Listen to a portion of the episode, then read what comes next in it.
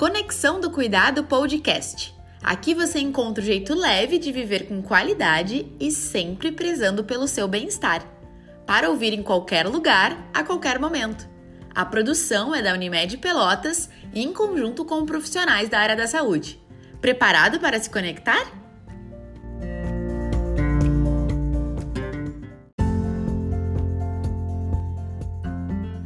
Esse episódio faz parte do Mês da Saúde e é um conteúdo gerado a partir de uma live no nosso Instagram.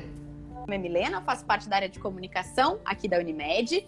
Estamos com a Laura, que é nossa parceirona antes de tudo, mas é a nossa enfermeira, é epidemiologista, ela é professora, ela é consultora de qualidade de saúde, é um, um grande currículo. Estamos com a Melina. A Melina é a responsável pelo, pela comissão de controle de infecção do nosso hospital. Então, essas duas figuras, essas duas mulheres que estão aqui, são responsáveis por tudo que a gente criou ao longo dessa pandemia, tudo que a gente aprende com elas diariamente. E Laura, não sei se tu conseguiu acompanhar antes, a gente teve alguns elogios assim pela participação de vocês em toda a nossa construção dessa, desse momento, né, desde o início da pandemia.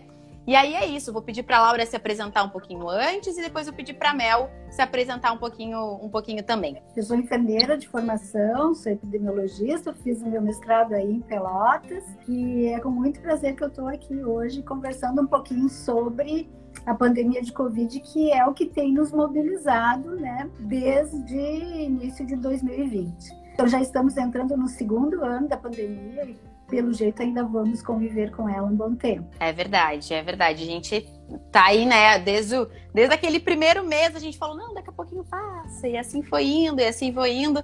A gente teve várias, vários fatores nesse meio, né, e uma das coisas que a gente vai conversar na live de hoje é sobre esse novo momento de pandemia também, né, cada vez vão surgindo novas dúvidas, Vou aproveitar para dizer, inclusive, para o pessoal que podem fazer perguntas, tá, gente? O bate-papo aí é de vocês. Os gurias vão responder aqui para a gente. Mas, Mel, te apresenta também mais um pouquinho, fala um pouquinho sobre essa tua importância dentro do, do CCH. Ah, então, gente, é, eu comecei no CCH e, né, como eu disse anteriormente, foi um, foi um desafio maravilhoso, assim, eu me apaixonei. Eu já gostava muito antes, então, quando eu fui designada para iniciar o serviço de controle de infecção salário, deu medo, né? Se eu soubesse que vinha uma pandemia logo em seguida, eu, talvez eu não tivesse aceitado. Mas foi maravilhoso, eu tive o apoio, eu tive apoio de, de todas as equipes assim do hospital, eu não tenho como nomear um ou outro, eu tive colegas maravilhosos de, de profissão, de. E não posso ser da área técnica, área administrativa. Eu tive o apoio da Laura, eu tive apoio da gerência, eu tive apoio da direção, então eu sempre eu sempre tive esse apoio para conseguir fazer o meu trabalho, que foi muito importante, né? Porque eu peguei tudo desde o comecinho, a gente estava aprendendo e chegou a pandemia e nos ensinou que a gente, né, como time, consegue ir adiante e fazer tudo. E isso que é legal de ver o reconhecimento das pessoas, porque não é o trabalho de um ou de outro, né? É o trabalho de todo mundo. E todo mundo sempre foi muito participativo. E, e, e como eu disse, não adianta falar, claro, a gente já está se estendendo nisso há mais de um ano e está todo mundo, né, trabalhando muito incansavelmente e, e assim, ó, a gente tem que agradecer a todo o time mesmo que tem se dado de corpo e alma para essa, essa pandemia e para né, o enfrentamento. Exatamente, essa construção, eu acho que em conjunto, né, tudo isso que está nos possibilitando a, a, pandemia, a gente conseguir olhar mais para o lado e ver o nosso colega ali para nos ajudar, falando agora de estrutura do nosso, do nosso hospital né, e da Unimed em si, é a gente perceber essa cooperativa. Mas vamos lá então as nossas perguntas, porque a gente tem vários questionamentos para daqui em diante, né? O pessoal está aqui comentando. Então, fico muito contente com os comentários de vocês. Tenho certeza que é, as nossas convidadas também. E eu já queria iniciar com uma pergunta para a gente falar sobre essas medidas de proteção, né? Para que o, a gente evite cada vez mais o contágio da Covid-19. A gente sabe que lá no início, né? E a gente continua fazendo o básico, que é lavar as mãos corretamente, utilizar a máscara. Sempre foram aquelas nossas regras iniciais, né? E a gente continua com elas da mesma forma. Mas algumas outras coisas foram intensificadas nesse, nesse meio tempo. Então, a gente tem toda essa, pelo menos aqui em Pelotas, né? A gente teve durante os finais de semana o lockdown, né, que a gente chama, para que as pessoas fiquem cada vez mais em casa. Isso é um, é um debate bem importante, na verdade, porque, além de tudo, essa, essa participação em, de todo mundo para evitar esse contágio, ela é muito importante. E, claro, a gente também tem o lado do comércio, o lado das pessoas que trabalham nisso, mas o porquê que a gente deve fazer um lockdown, ou melhor, o porquê que se faz o lockdown, né? Qual que é o objetivo principal de reduzir essa circulação das pessoas? Por que, que efetivamente a gente tomou essa, essas medidas nesse momento que a gente estava num pico muito grande aqui na, na região? Laura, se quiseres falar, tenho certeza que vai dominar essa, essa parte aí. Na verdade, a questão do lockdown é, é, é, muito séria, assim, porque é uma medida antipática, é uma medida difícil de se manter, né? Tanto que a gente tem entrado e saído, tem, tem feito meios lockdowns, né? Fecha um fim de semana, cinco dias, etc e tal. Mas, uh, e, aí, e, recentemente até saiu uma publicação, alguém dizendo assim, olha, foi feito um estudo e diz que lockdown não evita que as pessoas se contaminem e nem que morram, etc. Na verdade, o lockdown não é uma medida para evitar, evitar a contaminação das pessoas, não vai evitar que os suscetíveis, se em contato com o vírus, uh, desenvolvam a, a, a Covid o a único objetivo do lockdown é fazer com que menos pessoas se contaminem ao mesmo tempo. Então, na medida que a gente consegue eh, reduzir o contato das pessoas por reduzir a movimentação das pessoas com o lockdown, a gente consegue lá no início aparecia muito achatar a curva. Essa é a ideia do lockdown. Não é que vai evitar que um suscetível se contamine, vai evitar que ele entre em contato com alguém que é positivo e, portanto, se contamine. E se as pessoas interagem muito durante um curto espaço de tempo, nós temos o que está acontecendo agora: os picos de pandemia e, o, e, e, a, e a crise no atendimento. Né, o colapso da rede assistencial, que é o que a gente viu em todo o país e viu em outros lugares. Então, o lockdown serve só para que a gente não adoeça todo mundo junto, não se exponha todo mundo junto e não crie esse colapso de não ter leito, de não ter UTI, de não ter oxigênio, de não ter, não adianta ter dinheiro, não adianta ter plano de saúde e não ter onde internar. Né? Porque, Perfeito. porque os recursos são finitos, independem inclusive da vontade dos governantes. Não tem, independe do volume de dinheiro que se tem ou se deixa de ter. Os recursos são finitos. Então a gente tem que usar com parcimônia. E como é que a gente consegue fazer isso? É diminuindo a circulação de pessoas e os contatos das pessoas, que é o que faz com que o vírus se transmita. É, e é exatamente isso, né? É, essa o evitar o contágio que a gente fala é evitar o contágio de todo mundo ao mesmo tempo. Porque a gente sabe que da forma com que a curva cresce, uh, as coisas não fazem, não tem como é, dar certo, digamos assim. A gente não tem uma estrutura pronta e, e perfeita para isso, né? A gente iniciou na pandemia, aquela coisa de ok, o que fazemos agora, principais medidas, e assim aos poucos a gente foi indo, indo, mas essa contaminação, e aí que, que é exatamente relacionado às pessoas, é para que não aconteça um contágio de uma maneira geral. Por isso que quando a gente usava muito o fica em casa, era para quem podia ficar em casa. Então, para quem pode, para quem tem essa, essa, essa permissão, para quem consegue trabalhar de casa, para quem consegue exercer suas tarefas de casa, que pudesse ficar em casa para isso, para evitar o contágio de uma maneira muito, muito, muito forte, assim.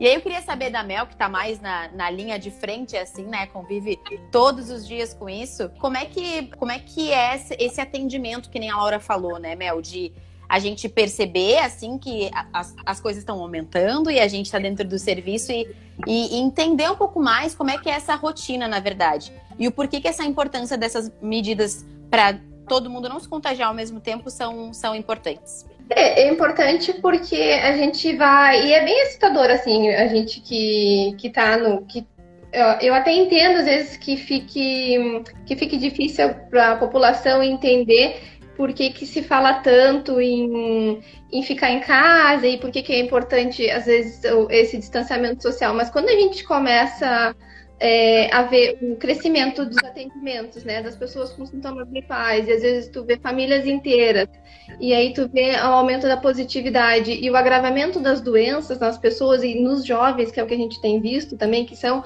a população que é economicamente ativa, que está tendo que se expor, é, ou porque tem que trabalhar, ou por outros motivos, tu começa a ver esse, esse número e é assustador. E o que, que acontece? Às vezes, é, quem está em casa não percebe isso que a gente está vendo no hospital dessa forma. Então, parece que da ideia de que, ah, em tal lugar está liberado, ah, chegou a vacina, então tá, tá tudo bem. Mas não, se a gente for ver, é, a vacina ela ela é maravilhosa, ela evita a, a forma grave da doença, mas ela está disponível para pouquíssimas pessoas ainda, que é o pessoal da linha de frente, que esses, esses são esse pessoal mesmo que estão que ali. Só que hum, o que, que acontece? É, é bem assustador e, e não tem, não tem outras medidas que possam estar tá plagando. O que a gente precisa é focar na vacinação, né, conforme dá, é, o distanciamento social, higiene das mãos, uso de máscara a gente sabe que está todo mundo cansado, mas a gente tem que pensar muito bem quando a gente vai se expor e expor os, os pensando assim, né, os nossos pacientes, né? E pensando na, nos nossos familiares e amigos, né? Tá, eu tô com saudade, eu quero ver, mas será que é sensato? Com quem eu andei me expondo durante a semana? É uma avaliação que a gente tem que fazer. Exatamente. A Luísa Jordão, inclusive, comenta o seguinte: quanto mais desrespeitam o afastamento social, por mais tempo perdurará a pandemia. Isso é, isso é verdade, é exatamente esse, esse ciclo que a gente está tá comentando aqui se refere a isso. Vou aproveitar um gancho. Pode falar, Mel, pode falar. A circulação do vírus acaba que ela não diminui na população. Então fica, fica mais difícil, inclusive, da gente ter medidas que, que abram mais uh, o, o tempo do comércio bares, algumas coisas como a gente vê que já aconteceram em alguns países. Mas quanto mais o pessoal, nesse momento que é crítico, desrespeita o afastamento social e as medidas, mais difícil é para o comércio, para o pequeno comércio também reabrir mais na frente. Eu vou pegar um gancho no, no, no que a Mel falou sobre a vacina, né? Então, para a gente também falar um pouquinho sobre isso, que é muito importante a gente perceber que quem, quem tomou a vacina, quem, né, dentro dos grupos prioritários e tudo mais, o quanto isso não significa que a vida tá livre. Porque as pessoas têm muito isso, né? Não é, ah, não, agora estou vacinada, então tá, vou sair na rua sem máscara, vou. Na verdade, não, né? Na verdade, essa, como, como vocês duas comentaram, essa é uma das coisas que a gente precisa focar sim, mas não altera, de fato, no que a gente vai fazer daqui em diante. Então as medidas continuam da mesma maneira, mas queria ouvir um pouquinho de vocês, assim. Laura, se quiseres falar um pouquinho mais sobre as vacinas, fica à vontade. Bom, primeiro, assim, dizer que a única, é, é, vamos dizer, ação é, medicamentosa, vamos dizer assim, que a gente tem que realmente é eficaz para a prevenção da, da, doença grave, e é, de novo, isso é o que a Merina falou, é muito sério, é, existe uma ideia provavelmente equivocada de que, sim, eu fiz a vacina e agora eu estou imune à doença. O que se tem visto ao longo né, do, do, que acontece, e também pelo histórico, por exemplo, da vacina da gripe, que a gente já está muito mais acostumado, por sinal, recomendo que todo mundo faça sua vacina da gripe.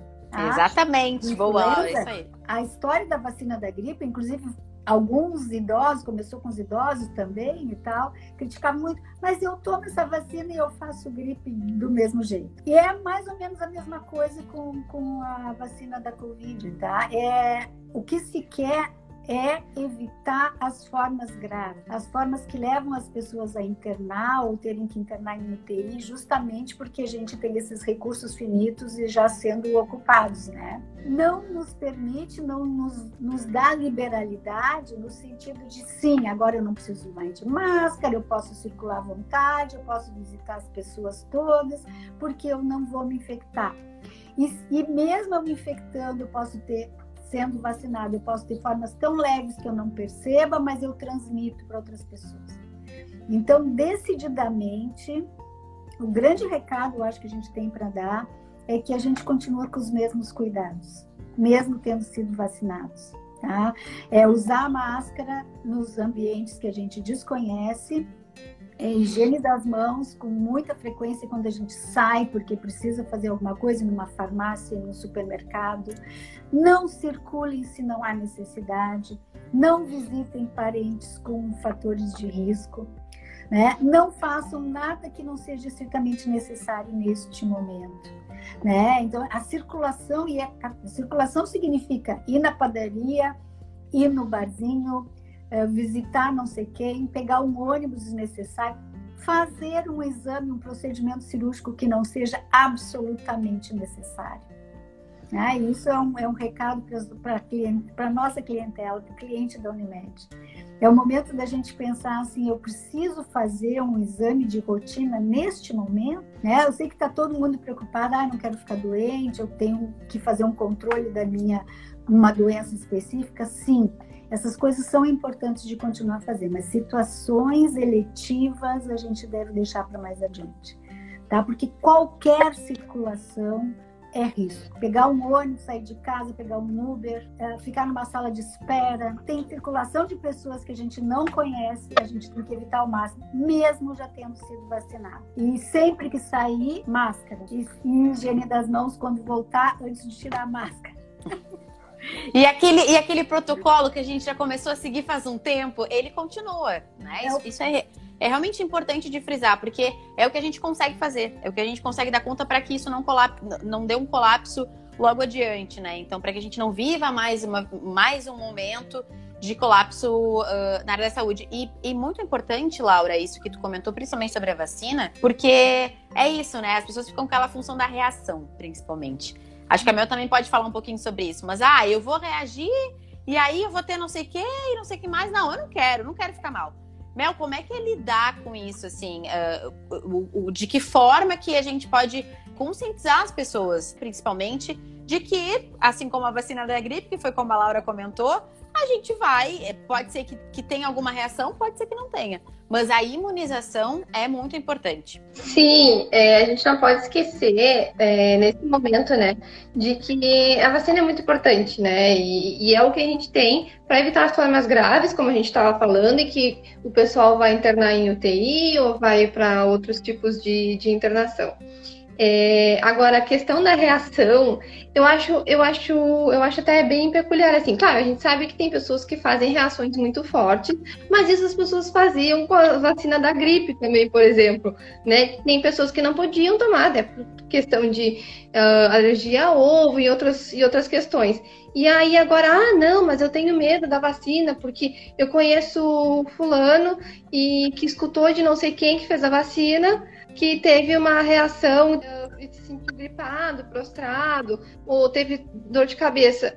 Aí eu penso, mas gente, todo mundo quando toma vacina da gripe diz, ai, ah, acho, não sei se vou tomar porque eu faço um gripão depois, ou eu fico, eu fico com dor de cabeça, ou eu fico, gente, é, infelizmente, é, isso é uma coisa que, que faz parte. Algumas pessoas vão ter reação, algumas pessoas não, não vão poder tomar vacina justamente por isso, por exacerbada. Mas não, isso não é uh, um fator que vai nos impedir de fazer a vacina. Ah, porque a vacina foi criada em tempo muito rápido, é, a vacina veio da China, que é uma coisa bem que a gente escutou bastante, assim, não vou fazer uhum. vacina da China, depois não vou fazer vacina da Índia. Gente, isso não existe. As coisas são, são criadas com protocolos uh, muito rígidos. É, a, nossa, a nossa fiscalização ela foi muito restrita também para poder liberar as vacinas aqui em todo o mundo. Então, os processos aconteceram como deveriam acontecer. Aconteceram mais rápido porque muita gente colocou muito esforço nisso, porque o mundo parou. Então, uhum. todo, uma, uma parcela gigante de cientistas e pessoas colocaram esforço e dinheiro nisso. Né? Então não é, é hora da gente pegar e pensar que não, vamos botar o trabalho de todo mundo fora e não vão me vacinar. Não, gente, é o que a gente tem e é o que vai nos proteger as pessoas que a gente ama, a nós mesmos. E a gente não pode esquecer, porque às vezes tem um vacinado no núcleo familiar e tem outro que não vai estar. Então, se a gente puder estar vacinado e evitar de, de ficar doente, inclusive, eu acho que é, que é uma obrigação, é uma obrigação nossa né? E é um, enfim. Não, e eu acho que além disso, né, a gente tem muito acesso à informação, principalmente a nossa geração, a gente tá o tempo todo consumindo as informações relacionadas à pandemia, relacionado, relacionadas a tudo que a gente anda vivendo, as novas variantes, que vai ser uma, uma coisinha que a gente vai falar por aqui também, mas sobre as vacinas, sobre uh, as formas de cuidado. E o importante também é a gente compartilhar essa informação. Né? A gente falar com os nossos familiares para cada vez mais deixar eles cientes e conscientes sobre o que está acontecendo, sobre, olha, limpa o lugar, verificado, que não seja relacionado a fake news, porque isso também é uma coisa que a gente tem escutado bastante. É, e é, e é um, um, fator muito complicado. E até dando uma, uma dica, digamos assim, né? É, a gente precisa verificar de onde a gente está ouvindo. A gente sabe que o que a gente falar aqui, né? Nós somos uh, uma, uma cooperativa de saúde. O que a gente falar aqui a gente vai estar tá falando com propriedade, a gente vai estar tá buscando e tendo a certeza do que a gente está tá, tá querendo comunicar para as pessoas. Mas muitas pessoas estão com realmente uma má intenção, ou às vezes não tanto. Ou às vezes, ah, eu vi em tal lugar lá que o meu tio, não sei o quê. Então, essa informação, às vezes, nos prejudica, né? A, a informação falsa nos prejudica para que essas a importância da vacinação e esses pontos sejam cada vez mais compartilhados com as pessoas. Então não esqueçam, verifiquem de onde vocês estão vendo as informações, busquem, a gente sabe que é uma enxurrada de informações que a gente anda recebendo, mas peguem algum momento do dia para realmente é, compartilhar com as pessoas algo que seja verdadeiro, que aquilo vá beneficiar para que a gente consiga levar adiante a nossa, a nossa vacinação para os nossos avós, para as nossas tias, para o pessoal que é prioritário agora. Então isso é, isso é bem importante. Logo, logo vai chegar a hora de todo mundo. E aos pouquinhos a gente vai. Esse é, um, é o momento realmente de incentivar, né? Que é o que a gente está fazendo aqui nesse momento, e conseguir desmistificar algumas coisas. A Daniela Bercó pergunta: vocês têm visto pessoas que tomam a primeira dose e não vão tomar a segunda? Isso é um, uma pergunta muito importante, inclusive, porque tem muita gente que esquece, tem muita gente que não vai. Então, eu queria falar sobre essa segunda dose. Já vi que a Laura está aqui, ó, com o dedinho pronto para ah. falar. Não, estava lendo hoje sobre essa questão da segunda dose, tá? Sim, gente, é muito importante que as pessoas assumam responsabilidade sobre isso. A gente tem uma, uma postura tão paternalista, tão assim, ai, agora então tá, vou esperar que me chamem. Não dá para esperar que te chamem sabe? Porque o nosso poder público não tem condições de chamar individualmente as pessoas para fazer a vacina. Para isso se coloca lá uma, te dá uma carteirinha com a data, né, em que você fez lá a sua vacina e que você controle, dependendo da vacina que você recebeu. A gente já tem duas, né? A Coronavac e a Covishield. Coronavac em quatro semanas, a Covishield em três a quatro meses. Então, assim, tem três meses, né? Três. Tem que voltar lá. Tem que voltar lá por suas próprias pernas. Tem que ficar, botar no calendário, botar um alarme, alguma uma semana antes do prazo, já dá um jeito de procurar seu, seu posto de saúde, sua UPA, seu lá o quê, e, e, e pedir sua segunda dose. Né? Cola, é... cola um post-it na geladeira para não esquecer que a gente. Né? a segunda dose está chegando. É. Eu fico em pânico quando eu ouço que as pessoas não voltaram para fazer a sua vacina. Claro que vai ter um percentual, a gente sabe disso. As pessoas mudam de cidade, as pessoas morrem nesse meio tempo, né? As pessoas viajam, sei lá, né? Então, assim, sim, tem um percentual que é aceitável de perda, vamos dizer, porque pense o seguinte, a gente já tem uma escassez de vacina e aí tu vai perder a tua segunda dose. Não é possível isso.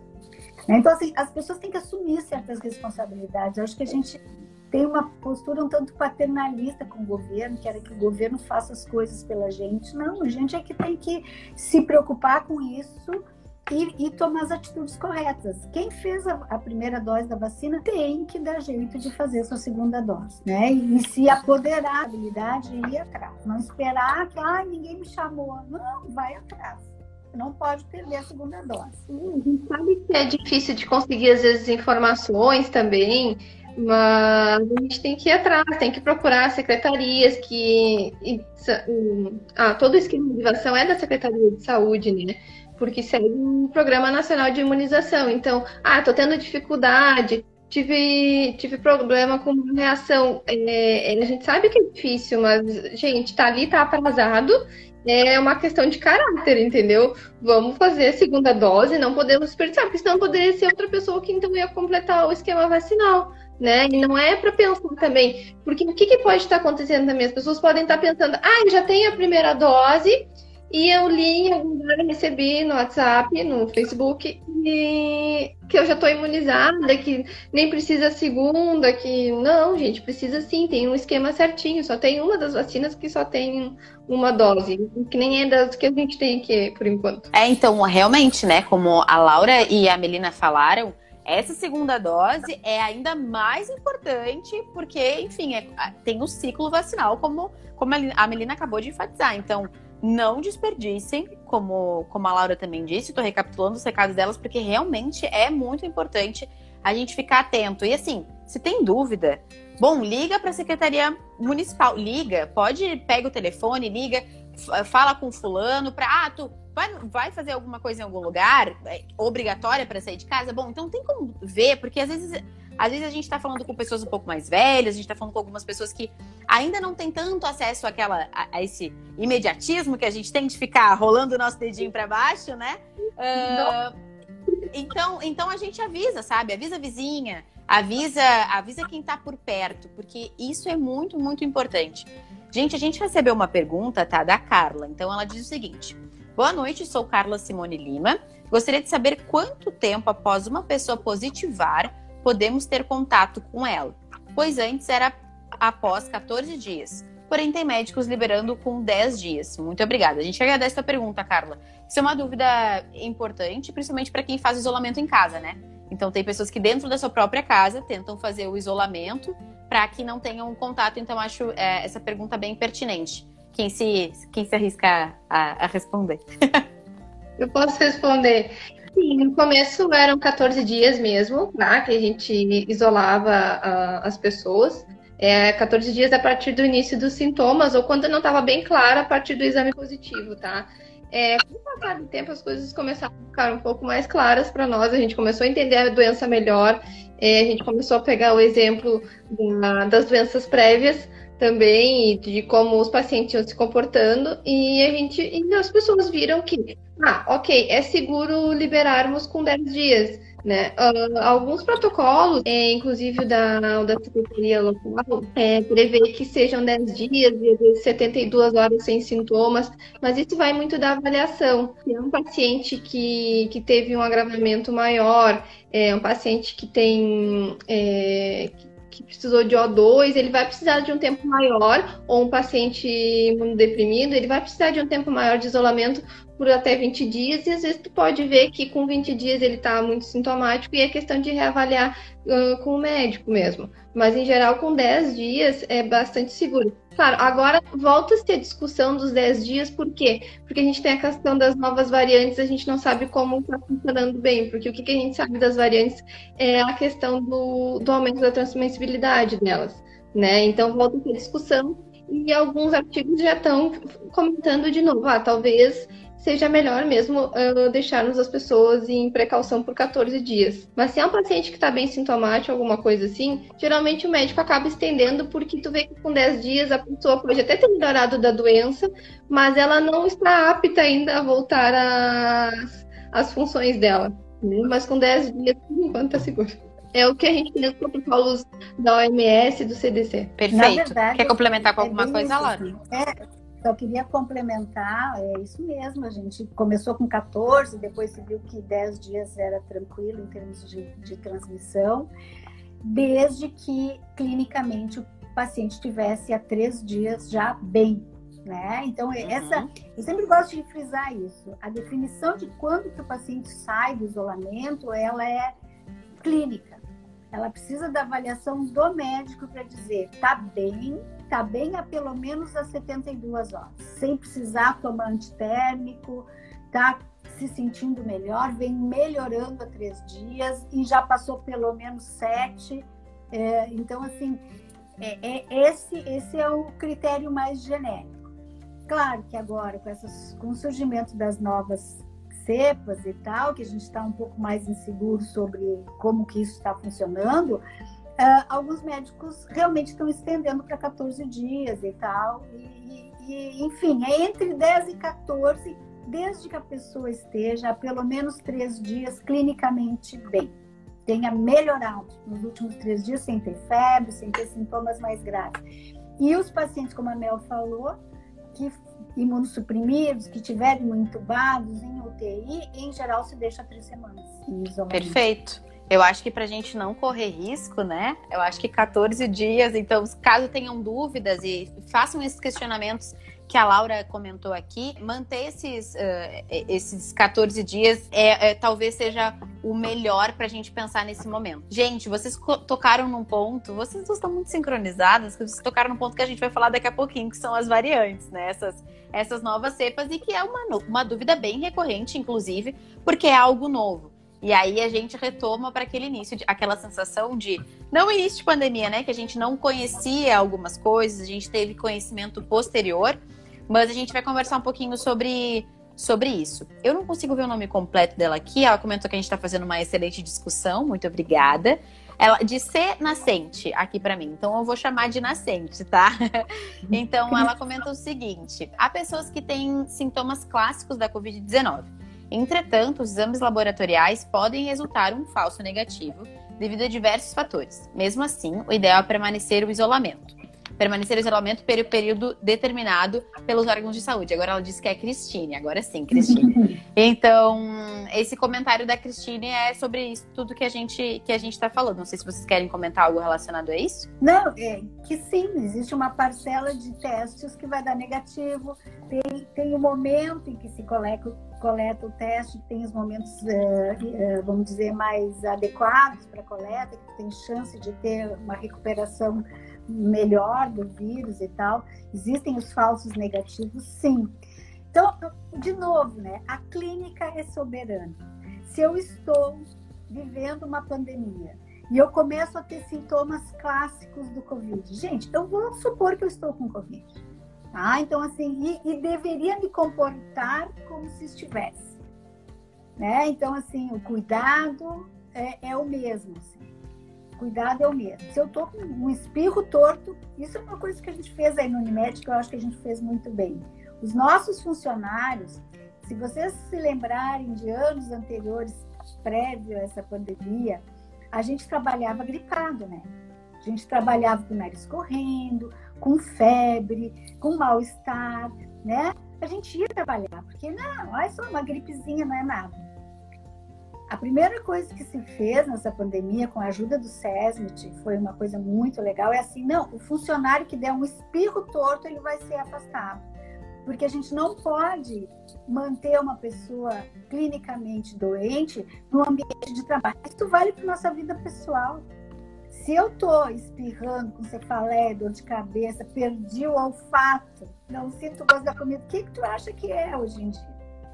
Isso é Covid.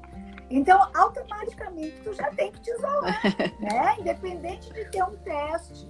É, a clínica, de novo, é soberana, gente. Às vezes a gente tem pacientes com testes negativos, faz uma, uma tomografia e tá lá, né? O vidro fosco, etc e tal.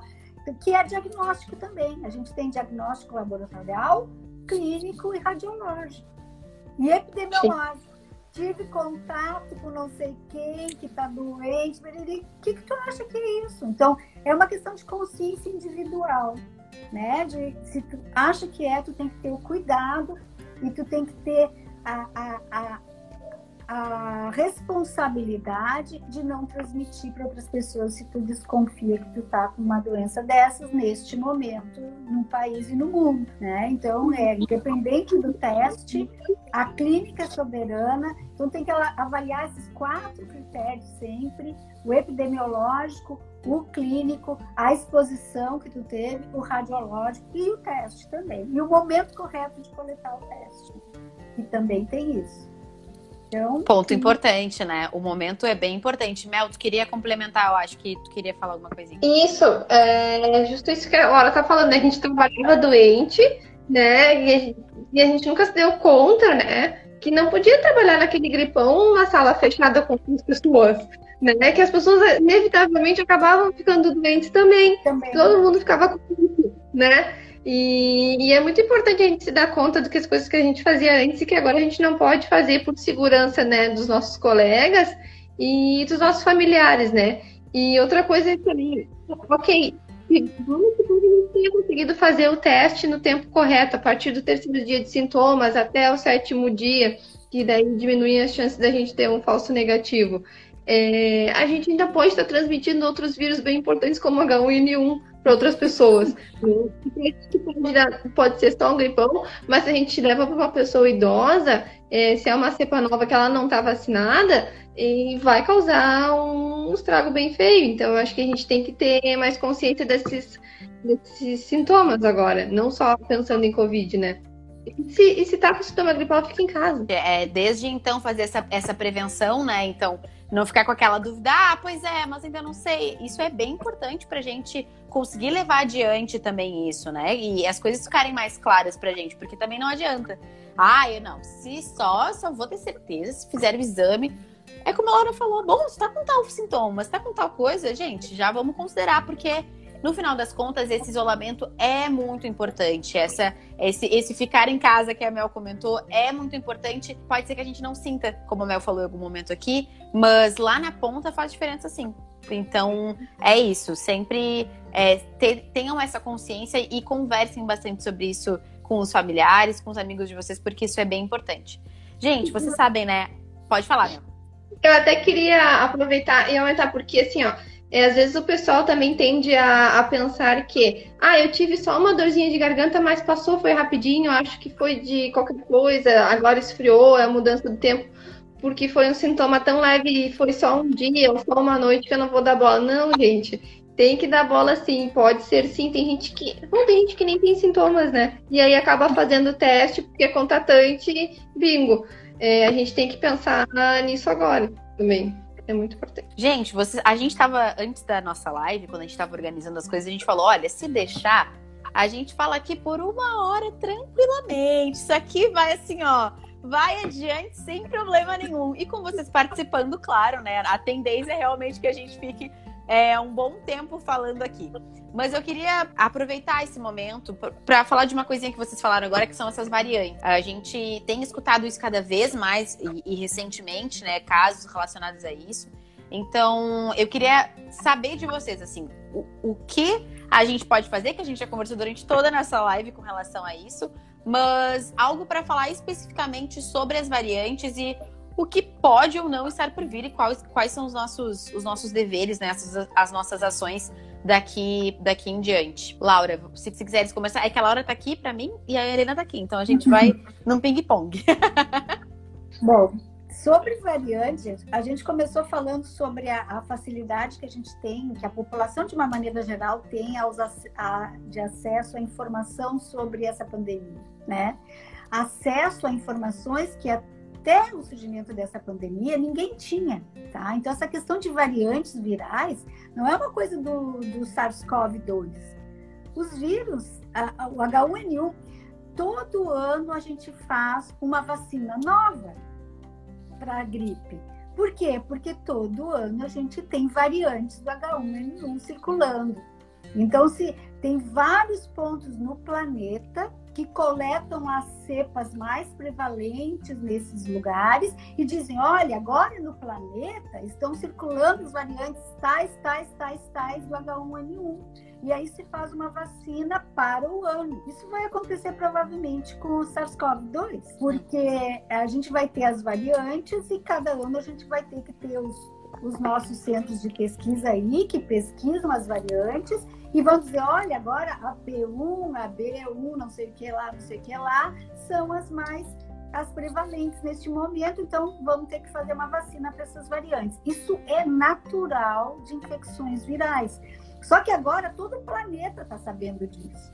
Né? Saiu uma variante de de preocupação já é publicado nos, nas redes sociais e todo mundo sabe aí que tem três, quatro, cinco variantes mais prevalentes, uma do Reino Unido, outra na, na África do Sul, a do Brasil, que é a P1 e etc e tal. Bem, isso os vírus funcionam, é como eles se perpetuam, é como eles dão conta de se manterem infectando pessoas. Então, eles vão variar, vão mutar e a gente vai ter que englobar essas novas variantes nas novas vacinas, tá? E é isso, é isso que acontece. O que, que faz com que surjam variantes?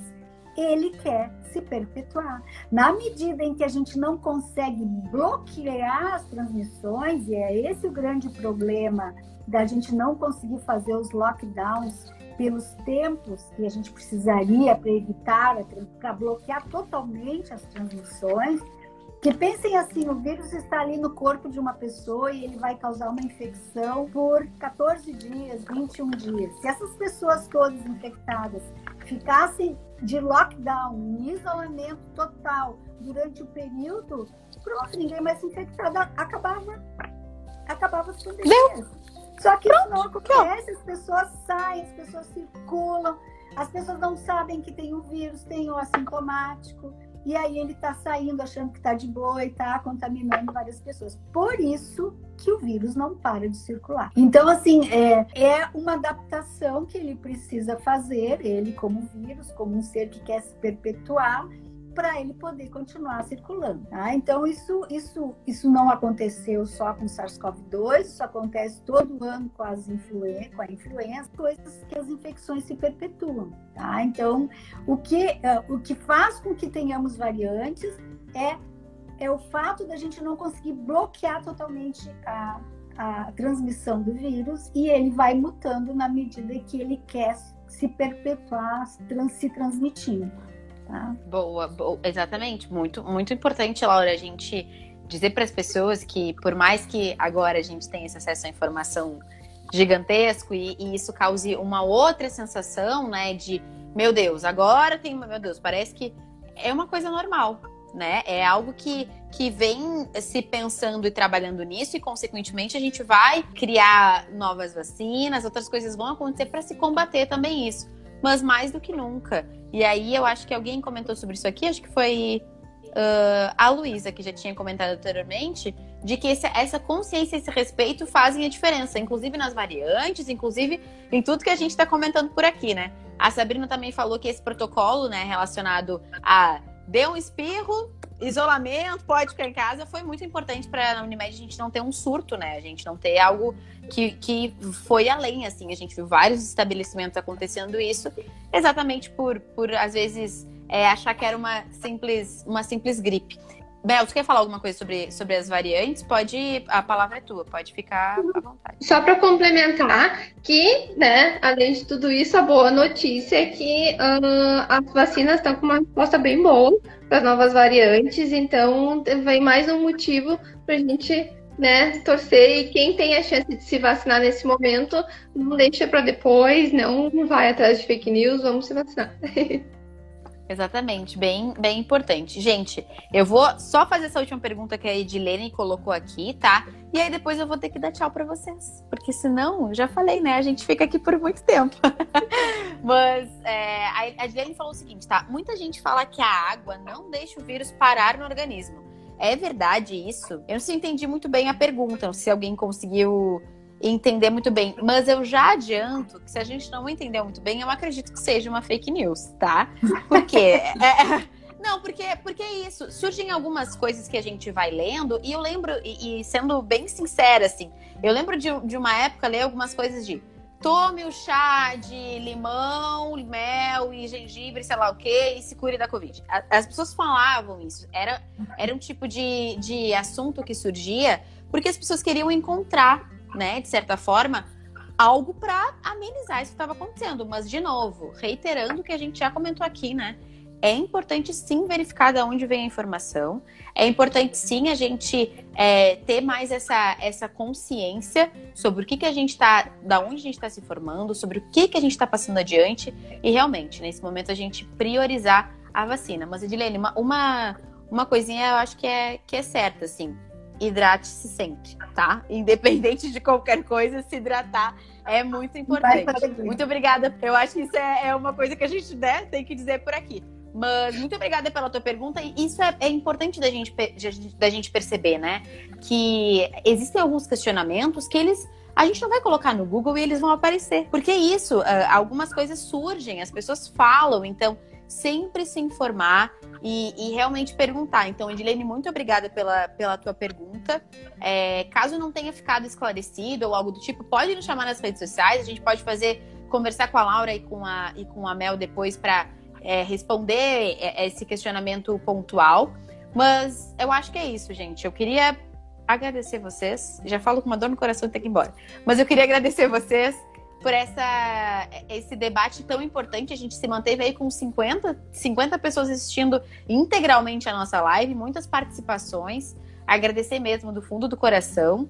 Vou deixar para vocês se despedirem nesse momento, né? E aí depois eu dou os, os, recados finais. Então, Laura e depois a Melina, por gentileza. Bom, só queria dizer que foi um prazer imenso conversar com vocês sobre esse tema que nos mobiliza tanto, né?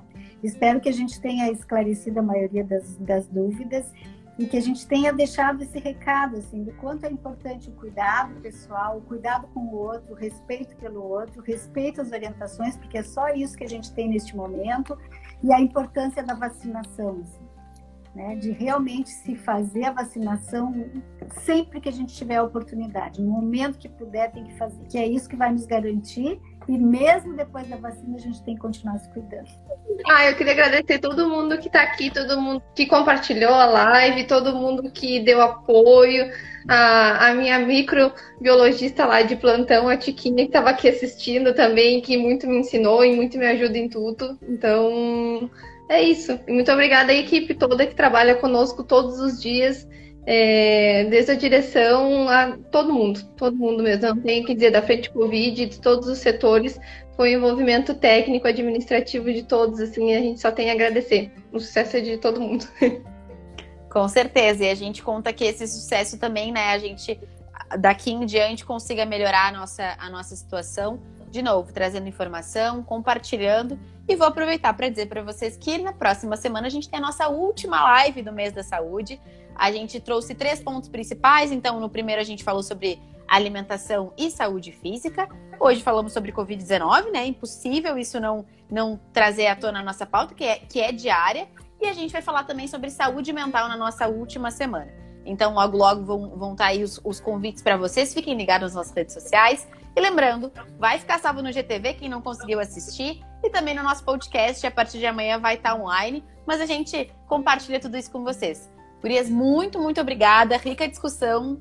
Sabem que eu sou uma apaixonada pelo conhecimento de vocês, o que vocês conseguem transmitir é sensacional. Tô, sim, feliz, felizíssima com essa, com essa live, com esse nosso momento aqui. Muito obrigada, tá bem? Obrigada, obrigada. obrigada. Beijo. Beijo, gente. Tchauzinho.